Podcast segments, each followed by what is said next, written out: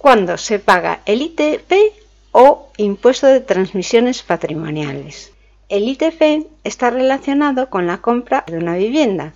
En una compra será el impuesto más elevado que pagues, por lo que es importante saber cuándo se paga el ITP.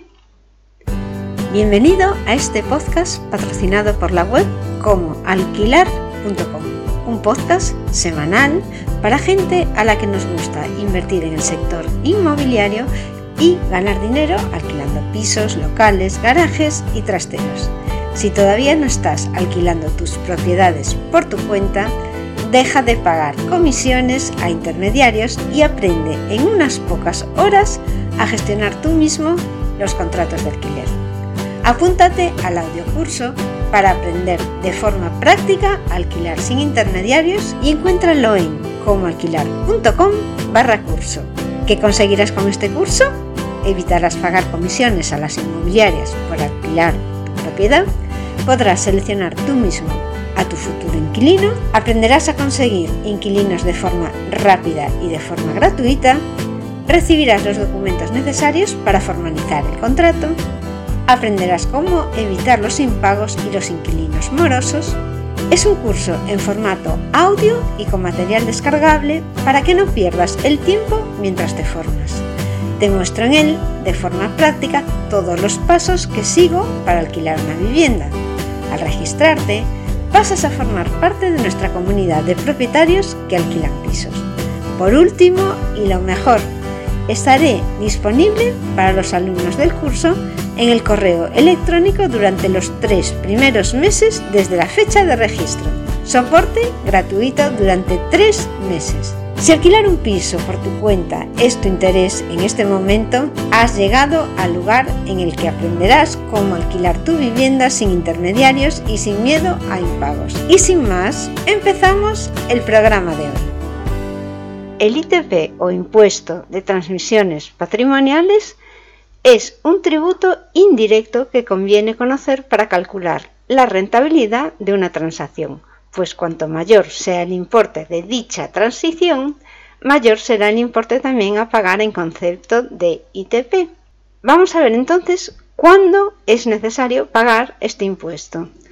1. En las transmisiones patrimoniales onerosas, en las que se transmite un bien pero no se paga el IVA. Es el caso de la compra de un coche o vivienda de segunda mano entre particulares en estos casos, el ITP es de entre un 4 y un 10% según la comunidad autónoma. 2. En los actos jurídicos documentados como la escritura de compraventa o hipoteca u otros documentos notariales, administrativos o mercantiles. En este caso, el ITP oscila, según la comunidad autónoma, entre un 0,5% y un 1,5%. 3. En la ampliación o reducción de capital de las empresas, constitución de sociedades, fusión, disolución o escisión de sociedades. También en las aportaciones de los socios para reponer pérdidas sociales. El ITP en este caso es de un 1% aproximadamente. El ITP en la compraventa de una vivienda solo se aplica cuando se compra una vivienda de segunda mano entre particulares, ya que en una vivienda nueva se paga el IVA. En la compraventa de una vivienda de segunda mano, quien compra paga el ITP, mientras que quien vende pagará el IRPF por la ganancia patrimonial que obtiene al vender. El ITP en la transmisión de vehículos para calcular el ITP correspondiente a este tipo de transmisión de un vehículo se usa el denominado valor venal del vehículo, que se calcula según la edad del vehículo y el precio de venta de su primera matriculación. La agencia tributaria publica cada año los precios medios de venta, aunque en algunos casos existen tablas fijas e importes mínimos según la cilindrada y la antigüedad. ¿Quién paga el ITP? Esto está regulado por la Ley del Impuesto sobre Transmisiones Patrimoniales y Actos Jurídicos Documentados, y debe pagarlo quien adquiere el bien o se beneficia del derecho, es decir, quien compra el piso, por ejemplo. Quien paga el impuesto es el denominado sujeto pasivo, que en la compraventa es quien compra. ¿Cuándo se paga el ITP? El ITP es un porcentaje que se aplica sobre la base imponible, que es el valor real del bien o derecho que se transmite.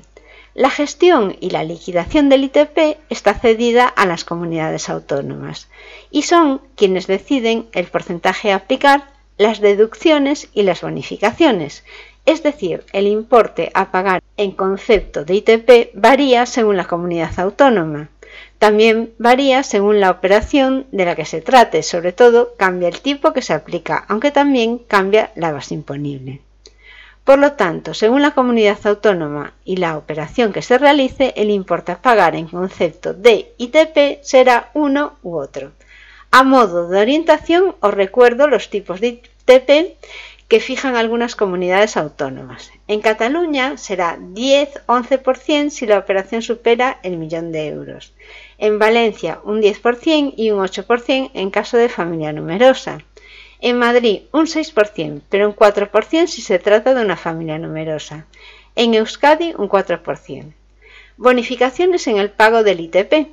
Se aplican en el pago del ITP y varían según la comunidad autónoma, pero en general existen bonificaciones para familias numerosas, en el caso de viviendas de protección oficial, o para personas con minusvalías o menores de 35 años. ¿Y dónde y cómo se paga este impuesto?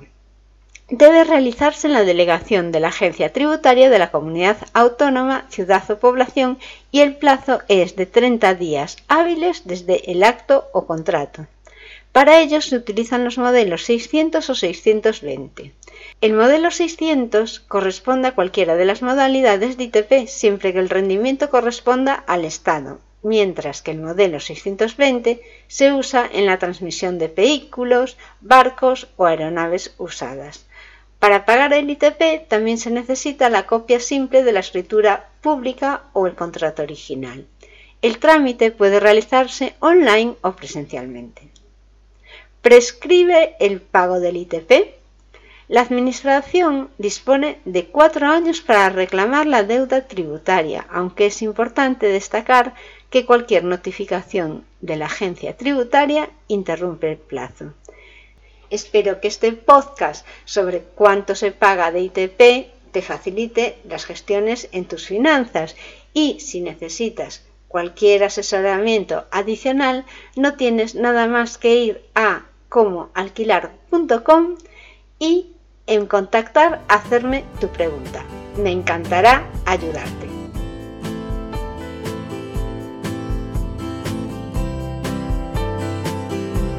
Hasta aquí el programa de hoy.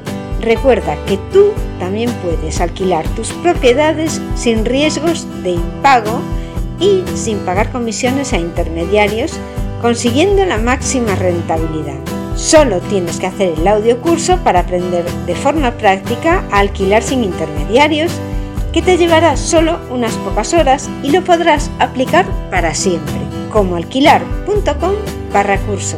Muchas gracias por escucharme y hasta el próximo programa.